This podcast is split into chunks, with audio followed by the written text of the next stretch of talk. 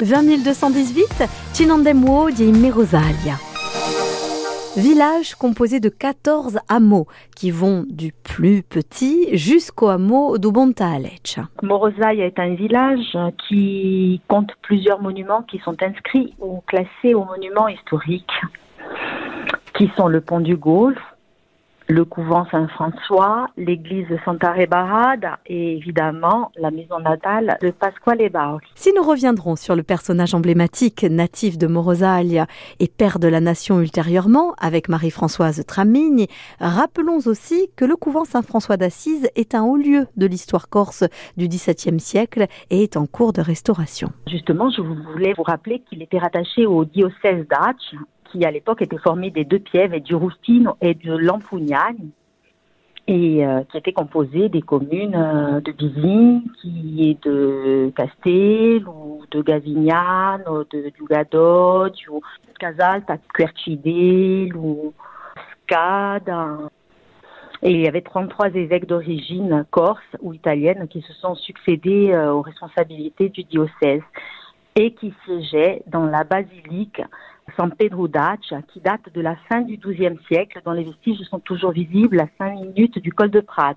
Notre invité est l'une des chevilles ouvrières d'une manifestation bien connue que l'on célèbre à Merosalia depuis plus de 15 ans maintenant, Ivo Gibaoli, en hommage au général de la nation. Pour présenter Pasquale Paoli, qui est notre père de la patrie, Wabu Diabadria, qui est né en 1725 dans sa maison familiale et euh, qui fit euh, de la Corse une nation menant à la fois une lutte politique et religieuse.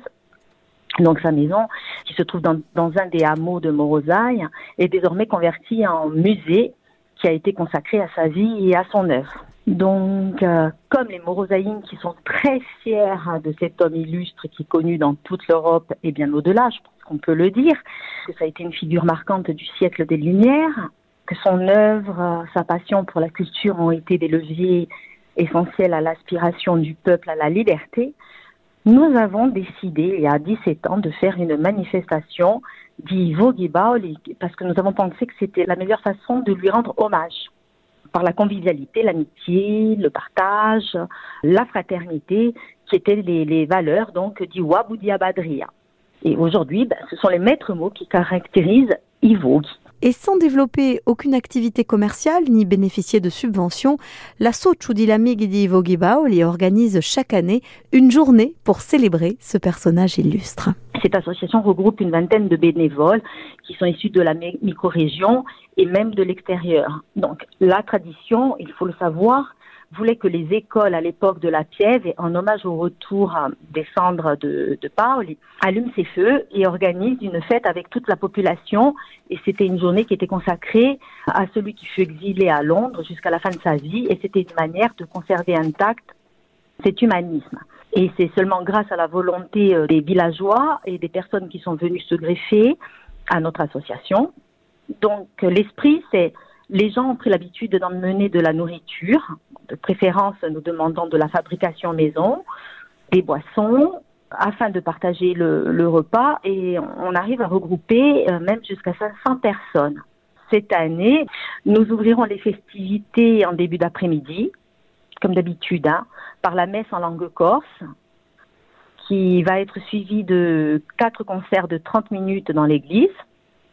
Ensuite, nous enchaînons avec une reconstitution historique et le défilé des nationales, les nationales qui sont tenues d'époque de l'armée corse.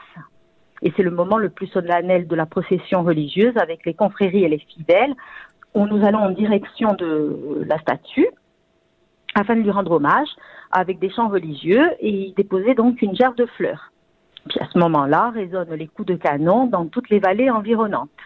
Et ensuite, c'est le retour et c'est là où on allume le grand bûcher pour faire une veillée le soir euh, jusqu'au bout de la nuit avec des violons, des padiers, des détiamiérispondes et des danses traditionnelles. Des festivités cette année programmées le 3 juin au village pour célébrer Paoli, mais pas que Marie-Françoise Tramini. Nous allons également nous recueillir sur la tombe de l'abbé Mandologne qui est pour nous prêtre exceptionnel, qui partageait cette idéologie de Paoli et on peut citer, il est des lieux qui ont une âme et qui parlent au cœur. Et près des Mandolognes, les écouta. parce qu'en effet, bien qu'originaire du sud de l'île, il a décidé d'être inhumé à Morosaille, au cœur de la paroisse qu'il a administrée pendant plus de trois décennies.